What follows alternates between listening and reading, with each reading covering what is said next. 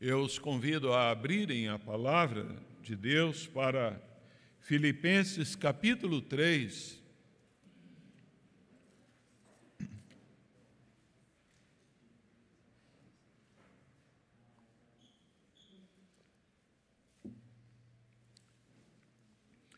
Nós faremos a leitura de Filipenses capítulo 3, dos versos 4 até ao verso de número 11.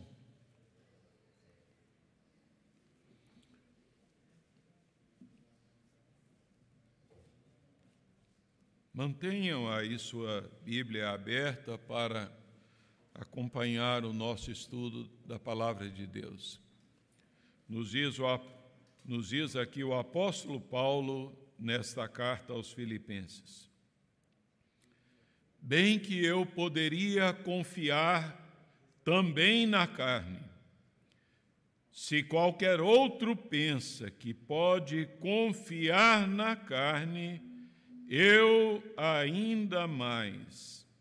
Circuncidado ao oitavo dia, da linhagem de Israel, da tribo de Benjamim, hebreu de hebreus, quanto à lei fariseu, quanto ao zelo perseguidor da igreja, quanto à justiça que há na lei, irrepreensível. Mas o que para mim era lucro, isso considerei perda por causa de Cristo. Sim, deveras considero tudo como perda por causa da sublimidade do conhecimento de Cristo Jesus, meu Senhor, por amor do qual perdi todas as coisas e as considero como refúgio para ganhar a Cristo e ser achado nele, não tendo justiça própria que procede da lei senão a que é mediante a fé em Cristo, a justiça que procede de Deus, baseada na fé, para o conhecer e o poder da Sua ressurreição e a comunhão dos seus sofrimentos, conformando-me com Ele na Sua morte, para, de algum modo, alcançar a ressurreição dentre os mortos. Amém. Vamos orar.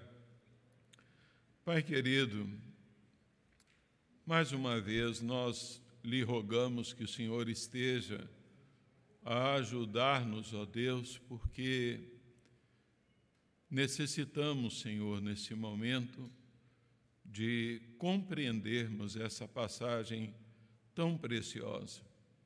E sabemos que pela nossa capacidade é, intelectual apenas, é plenamente impossível. Mas nós cremos que o mesmo Espírito Santo que inspirou esse registro é poderoso para abrir o nosso entendimento e levar-nos à visão plena desta revelação maravilhosa descrita pelo teu servo do passado. Em nome de Jesus, que nós oramos e agradecemos. Amém. Como foi a história da sua conversão a Jesus Cristo? Quem você era e quem você é hoje e é, o que, que mudou na sua vida, quais foram as transformações que você experimentou no seu caráter, no seu coração, na sua conduta, no seu modo de agir. Todo crente tem um testemunho de como ele chegou à fé em Jesus Cristo. É, nesses versículos nós vamos encontrar aqui o testemunho do apóstolo Paulo. Paulo ele abre aqui então o seu coração e ele revela-nos como ele teve o encontro com o Senhor Jesus Cristo. Qualquer testemunho é, cristão pode, na verdade, ser dividido em três partes ou em três tempos. Ah, nós podemos chamá-lo então o período da antes da conversão, o, o período do momento da conversão e o período pós a conversão ao Senhor Jesus Cristo. O primeiro período é, é então a vida antes, a vida pregressa, que explica como era a pessoa ali no seu estado imerso ali então no pecado e em desobediência e rebeldia ali para com Deus. A segunda parte nos conta é, assim como a pessoa veio a conhecer a Jesus Cristo como seu Senhor, como seu Salvador. Segunda parte da conversão trata-se do momento, ah, ou as circunstâncias, a data, a ocasião em que a pessoa arrependeu dos seus pecados e ela então creu em Jesus Cristo, entregando sua vida pela fé. E a, ter, a terceiro período ah, é então o momento depois da sua conversão. Outros estudiosos preferem dividir a vida, é, então, testemunho cristão, a, apenas em dois períodos: antes de, da conversão e depois da conversão. É, nós sabemos que as circunstâncias da conversão é, diferem de um cristão para outro. Uns, é, então, são alcançados durante um culto ao ouvirem ali a pregação, outros através de um cântico, de uma música, outros através então de um folheto, outros ali então através de um testemunho, outros através então da leitura em casa, na palavra, da palavra de Deus, eh, ao ler sozinho ali o Espírito Santo age e a pessoa é então transformada por Cristo Jesus. Contudo, há um aspecto que é extremamente o mesmo para todo crente de todas as gerações. Trata-se do fato de que nós recebemos a Jesus exatamente da mesma maneira. Ou seja, então Todos os salvos são salvos somente pela graça, somente pela fé e somente através da pessoa de Jesus Cristo. É desse modo que há então uma mudança, há então um giro de 180 graus, ocorre ali a conversão. É, o texto que nós acabamos de ler aí, ele é então a, um testemunho particular, histórico, em que o apóstolo Paulo ele relembra as etapas de como ocorreu a, o seu encontro com o Senhor Jesus. Nesse texto, o apóstolo Paulo está narrando aos filipenses e contando também a nós hoje aqui como ele teve um encontro com o Senhor Jesus. É, Paulo ele fala aqui que a sua vida foi completamente virada ao avesso. E nesses versículos nós temos o que podemos denominar o testemunho da conversão de Paulo. Antes da conversão, Paulo explica então como era a sua existência antiga, Nos versos 4, aí Filipenses 3, 4, ele então nos diz: bem que eu poderia confiar na carne. Se qualquer outro pensa que pode confiar na carne, eu ainda mais.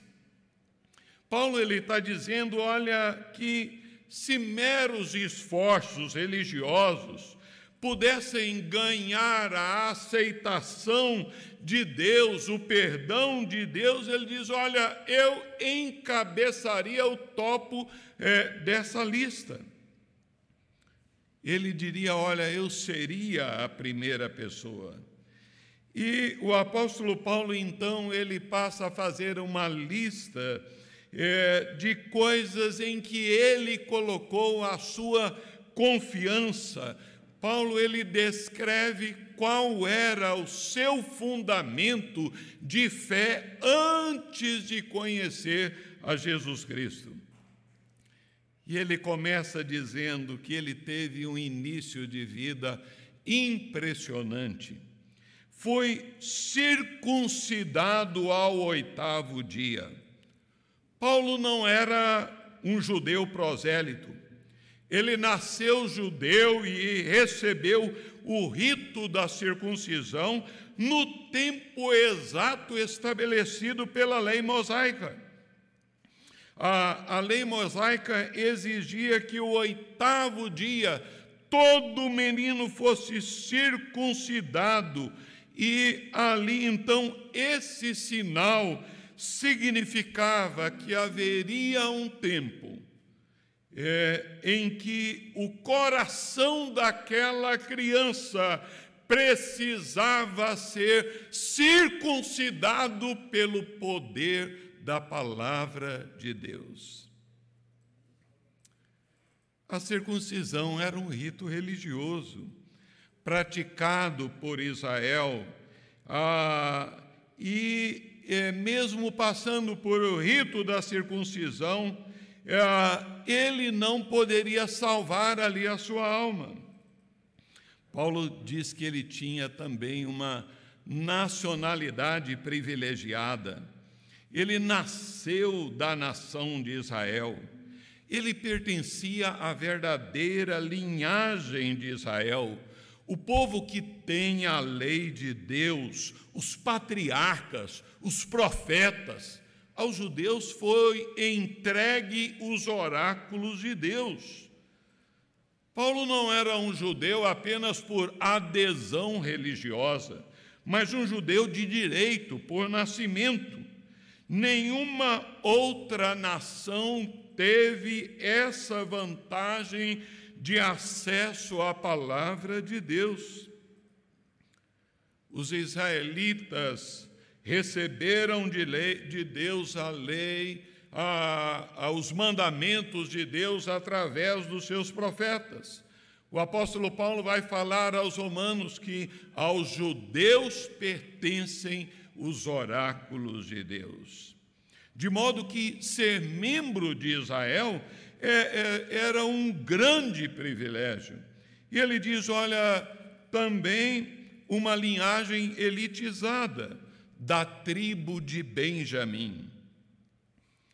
Ele não apenas pertencia a Israel, mas ele pertencia a uma das tribos mais nobres de Israel, é, uma das duas tribos que permaneceram fiéis ali, então, à, descendência davídica e que formaram ali o reino do sul, que formaram ali o reino de Judá.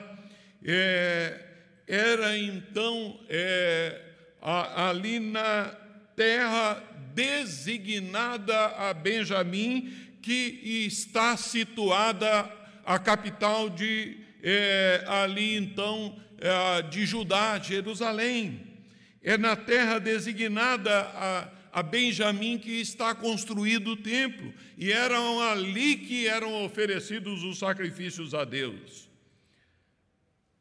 O apóstolo Paulo diz mais: eu sou hebreu de hebreus.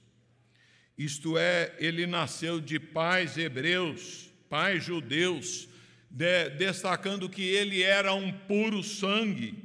Paulo era um judeu atrelado ali à tradição judaica, possuindo uma ortodoxia estrita ali, então, é, não maculada por nenhuma influência estrangeira. Ele era um hebreu de raiz, é, o mais rigorosamente hebreu que alguém poderia ser. Ele tinha também uma nobre conduta. Quanto à lei fariseu, o nome fariseu significava separado. Para os, judeus no tempo, então, é, do apóstolo Paulo, é, ser fariseu é ter alcançado o ápice da experiência religiosa. Era o ideal mais elevado que um judeu poderia é, almejar para a sua vida. Se alguém era digno de ir para o céu por religiosidade, esse alguém era o fariseu. Eles acreditavam nas Escrituras, eles liam as Escrituras, eles pregavam as Escrituras, eles então preocupavam-se ali em viver os mínimos detalhes ali então da lei de Deus. Assim era Paulo antes da conversão ele tinha um zelo incomparável. Quanto ao zelo, ele diz: é, persegui a igreja.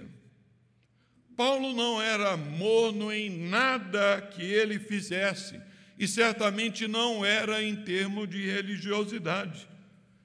Paulo não era apático, nem era aquele tipo de pessoa que fica em cima do muro ele tinha uma paixão extrema é, pelas coisas sagradas. E para ele não apenas valia ali o fato de ser apegado ao judaísmo, mas ele tinha uma ortodoxia na qual ele entendia que havia necessidade de perseguir a todo aquele que se opunha ao judaísmo. É por essa característica que ele desenvolve uma feroz perseguição à igreja do Senhor Jesus Cristo. Mas Paulo tinha também ali, é, na sua vida passada, ele ressalta uma moralidade puríssima.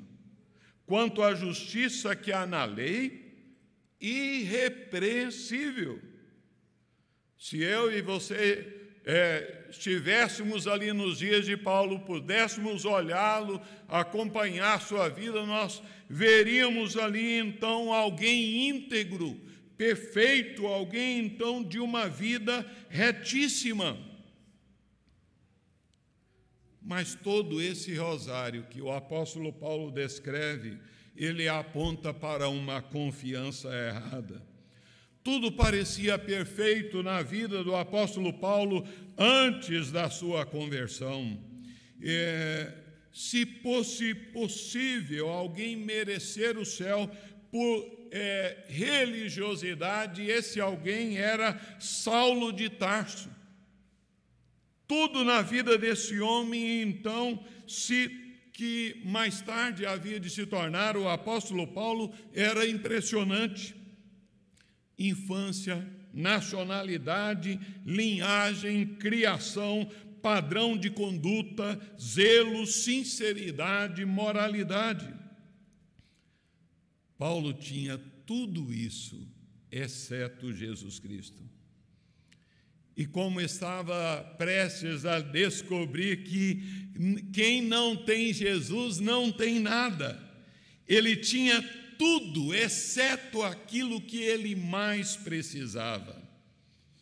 Antes, Paulo depositava ali toda a sua esperança de obter a vida eterna, de viver então eternamente com Deus através da carne, através de ritos da religiosidade.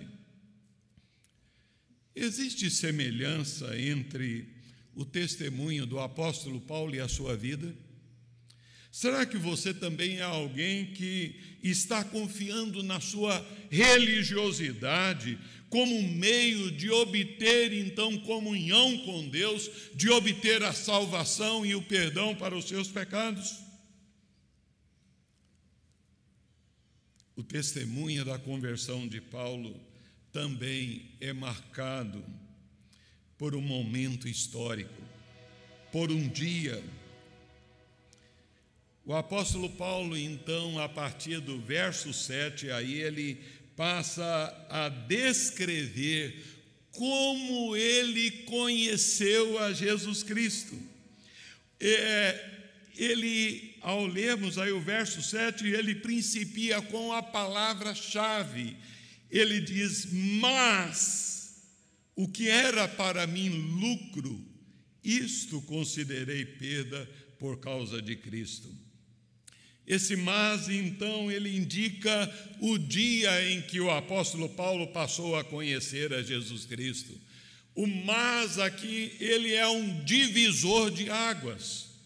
O mas é uma expressão, essa conjunção adversativa, ela é muitíssimo usada pelo apóstolo Paulo. Se você lê em várias, em várias cartas, em Efésios capítulo 2, de 1 a 3, ele descreve o estado de ah, pecado do homem sem Jesus. Aí, ele, no verso 4, ele diz: Mas, e ele mostra a intervenção de Deus e a mudança radical. De modo que o mas marca a experiência de Paulo na estrada de Damasco. quando este homem viu a Jesus pela primeira vez. Esse mas ele nos leva para Atos capítulo 9. Se você puder, abra sua Bíblia e Atos capítulo 9, versos 1 a 5, que ele diz: Saulo respirando ainda, Lucas está narrando aqui, né? Ah, Saulo respirando ainda ameaças de morte contra os discípulos do Senhor, dirigiu-se ao sumo sacerdote e lhe pediu cartas para as sinagogas de Damasco, a fim de que, caso achasse alguns que eram do caminho, assim homens como mulheres, os levasse presos para Jerusalém. Segundo ele, estrada fora, ao aproximar-se de Damasco, subitamente uma luz do céu brilhou ao seu redor, e caindo por terra ouviu uma voz que dizia: Saulo, Saulo, por que me persegues? Ele perguntou: Quem és tu, Senhor? E a resposta foi: Eu sou Jesus a quem tu persegues. Queridos, esta, é, é, esta narrativa ela é tão importante que o Espírito Santo faz questão de, de, de registrá-la também em Atos 22, de 1 a 20, em Atos 26, ele então é, traz ali, mantém o registro. Paulo então tem o encontro maravilhoso com o Senhor Jesus, ele respirando ameaças contra a igreja do Senhor Jesus. Ele é, se opunha ali de forma inflexível a qualquer coisa que não estivesse de acordo com as tradições ali então judaicas. E por isso ele dirigiu-se ao sumo sacerdote e ele pediu cartas para que ele pudesse ir a Damasco, capital da Síria, e se lá ele encontrasse homens e mulheres que eram do caminho, ele pudesse prendê-los e trazê-los presos para Jerusalém. Os que eram do caminho era a forma como eram identificados, era o título que era dado àqueles aos primeiros cristãos. caminho porque eles seguiam aquele que disse: Eu sou o caminho. Do caminho porque anunciavam o caminho da salvação e porque andavam pelo caminho estreito. Homens e mulheres que amavam a Jesus e então tinham suas vidas brilhando como estrelas na escuridão. Mas o apóstolo Paulo, naquela época, estava nas trevas. E ele então é, vai ali a Damasco e próximo ali a Damasco, ele chegando ali a Damasco, ele então de repente é confrontado pelo Senhor Jesus. Uma forte luz resplandeceu e o cercou. Essa luz é a glória de Deus. E nós temos aqui uma lição preciosa. Toda conversão ocorre de repente. Todo novo nascimento ocorre em fração de segundos. Não se trata de um processo que se desenrola durante um longo período de tempo. Assim foi com Zaqueu, com Lídia, com o carcereiro, com o eunuco no caminho lá. Quanto tempo Deus precisa para mudar um coração? Menos que um segundo. É claro que pode haver um processo que leve ali à conversão, um processo que não deve ser desprezado, um processo que envolve ali então os pais criarem e educarem os filhos no caminho do Senhor, pais cristãos que sejam exemplo de vida para os seus filhos, é, ali a influência de professores da escola dominical, da liderança da igreja. Isso não pode ser considerado, mas há um momento, há um instante em que nós cruzamos a fronteira, em que nós saímos do mundo e que nós então entramos no reino dos céus. Há um momento em que nós somos tirados do poço de perdição, do tremedal de lama e colocados sobre a rocha que é Jesus. Um momento em que nós somos tirados das trevas e transportados para a luz. Um momento em que nós somos transportados do império das trevas para o reino do Filho do seu amor. O acontecimento narrado aqui em Atos 9 foi o momento em que o apóstolo Paulo ele entrou pela porta estreita. Saulo ouviu ali a voz do Senhor Jesus: Saulo, Saulo, por que me persegues? E ali então, é, ele perseguia a igreja de Deus. Ah, Saulo fez ali a confissão certa. É, ele ah, teve a sua resistência quebrada ali pelo Senhor Jesus. Naquele momento ele entendeu que ele estava cara a cara com o grande Rei do universo, com o Eu Sou, com aquele que é o Alfa e o Ômega, com Quírios, o Senhor Jesus Cristo. Imediatamente ele confessou a Jesus Cristo. Se há então alguma vez em que o questionador responde à própria pergunta, este é então o momento. Quem és tu, Senhor? Imediatamente ele confessou a Jesus Cristo e, numa fração de segundos, tornou-se um crente em Cristo Jesus. Se houve um homem que não estava procurando a Cristo e foi encontrado por Cristo, este é Saulo de Tarso. E ele representa ah, o que mais tarde ele vai escrever em Romanos 3,11: Não há quem busque a Deus, não há um sequer.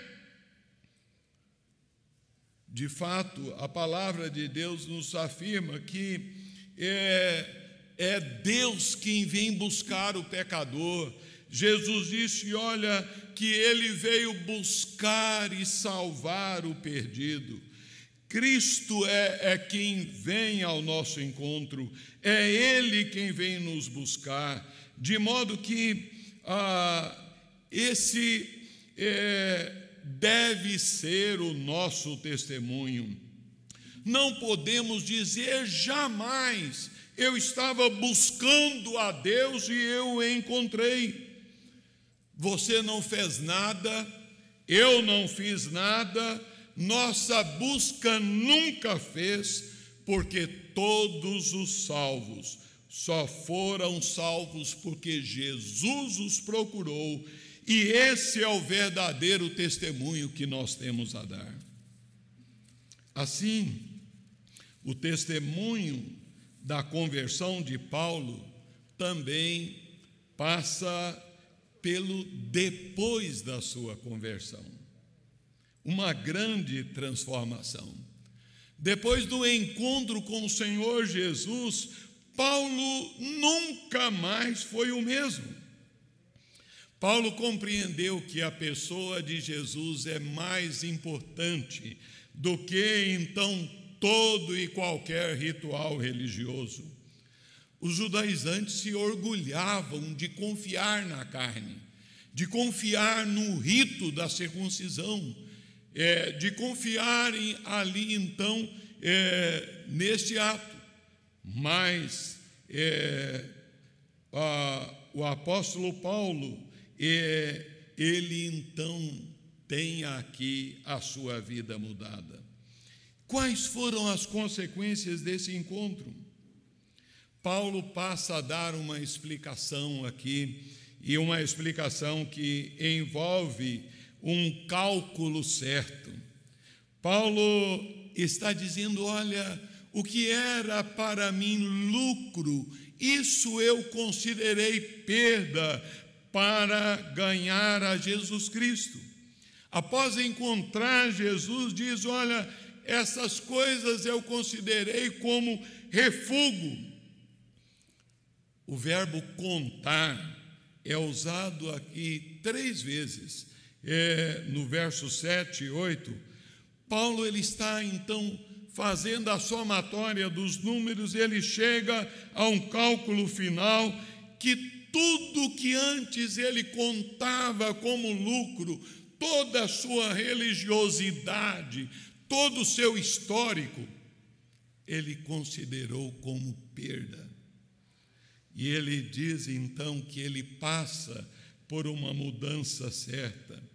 É, ele considerou tudo como perda para é, ganhar a Cristo Jesus. Paulo reputou toda a sua religiosidade e identificando como algo ali, então, sem valor, por causa da sublimidade do conhecimento de Cristo Jesus. Conhecer a Cristo é então sair da religião ou então da falta dela e entrar num relacionamento pessoal com Jesus Cristo. Conhecer a Jesus Cristo é muito mais do que conhecê-lo intelectualmente, é muito mais do que conhecê-lo historicamente. Conhecer a Jesus Cristo é muito mais do que saber algo sobre Ele. Assim como houve uma grande diferença do conhecimento que teve os, os fariseus de Jesus, do conhecimento que teve Pilatos, do conhecimento que teve Herodes de Jesus, ali então para o conhecimento que tiveram os discípulos do Senhor Jesus, que creram nele, que o conheceram, que experimentaram, como diz João, que tocamos com as nossas próprias mãos.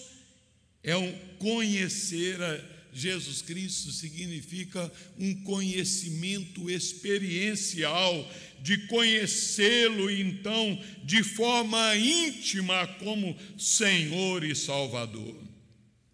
Naquele exato momento na estrada de Damasco, Paulo passou a conhecer quem era Jesus Cristo, o Senhor Jesus. E a partir deste ponto, por ah, amor ao Senhor Jesus, ele renuncia a tudo, considera tudo como refúgio para ganhar ali a Cristo Jesus. O apóstolo Paulo, ele usa aqui a expressão refúgio, é uma palavra que ela também significa é, excremento, esterco, estrume. É, Paulo está dizendo aqui, então, que ele assume ali, que ele descansa em Cristo Jesus, ah, porque com Jesus é tudo ou nada. É, é confiar em Jesus para a salvação e estar disposto a seguir a Jesus pelo resto da vida. Ninguém vai ao Senhor Jesus até dizer que o resto não é nada. Paulo ele expressa a sua confiança certa, confiança na pessoa do Senhor Jesus Cristo, de maneira que ah, ele compreende que ah, ali em Jesus ele é justificado, que ele nunca poderia ser redimido do seu estado de pecado por meio de boas obras, por meio de religiosidade. Mas ele veio a Jesus pela fé, né? Ah, enquanto uma pessoa ela está apegada à sua justiça, a sua religiosidade, aqui ela tem então méritos, ela então jamais poderá vir a Cristo. Porque justiça própria e a justiça de Cristo nunca podem estar de mãos dadas.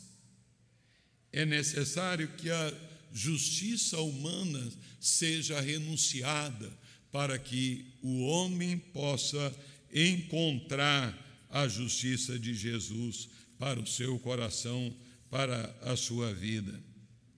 De modo que é, nós podemos concluir aqui, queridos.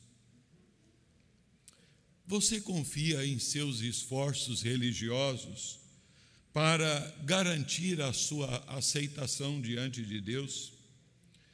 Você é do tipo de pessoa que coloca a confiança da sua vida eterna por pertencer a uma denominação ou é, por guardar um dia especial da semana ou então por praticar obras ali de caridade. Ninguém é salvo enquanto não colocar toda a sua confiança na pessoa e obra de Jesus Cristo. Ninguém entra no reino de Deus sem antes abandonar toda a sua confiança em qualquer ritual religioso. De modo que nós precisamos também parar para pensar. Você, meu irmão, meu irmão, minha irmã, qual é o seu testemunho da sua fé em Cristo Jesus? Você se lembra como era a sua vida antes de conhecer a Jesus Cristo? Onde estava a sua confiança e esperança ou é, não a tinha? Você consegue lembrar os passos, é, os quais então Deus tratou, Deus trabalhou na sua vida para que você pudesse ter um encontro com Jesus Cristo como seu Salvador. Que mudanças aconteceram e continuam acontecendo na sua vida. Você já cruzou a fronteira das trevas para a luz de Jesus Cristo? Você já foi transportado do império das trevas para o reino do Filho do seu amor? Você está então é, no caminho estreito, o caminho que leva à salvação, ou você trilha no caminho largo e espaçoso que conduz à perdição eterna? Talvez então é, você até seja alguém que tenha tido o privilégio de ser batizado pequenino na igreja, de então crescer conhecendo os ensinos da palavra de Deus, mas é preciso entender que, da mesma forma como Paulo era um hebreu de raiz, há necessidade de se ter um encontro pessoal com Jesus Cristo.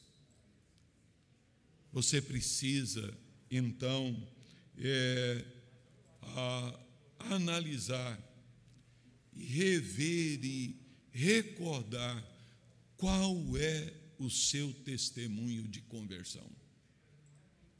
Confia e entregue então a Jesus Cristo, descanse nele como seu Salvador. Que Deus assim nos abençoe. Amém.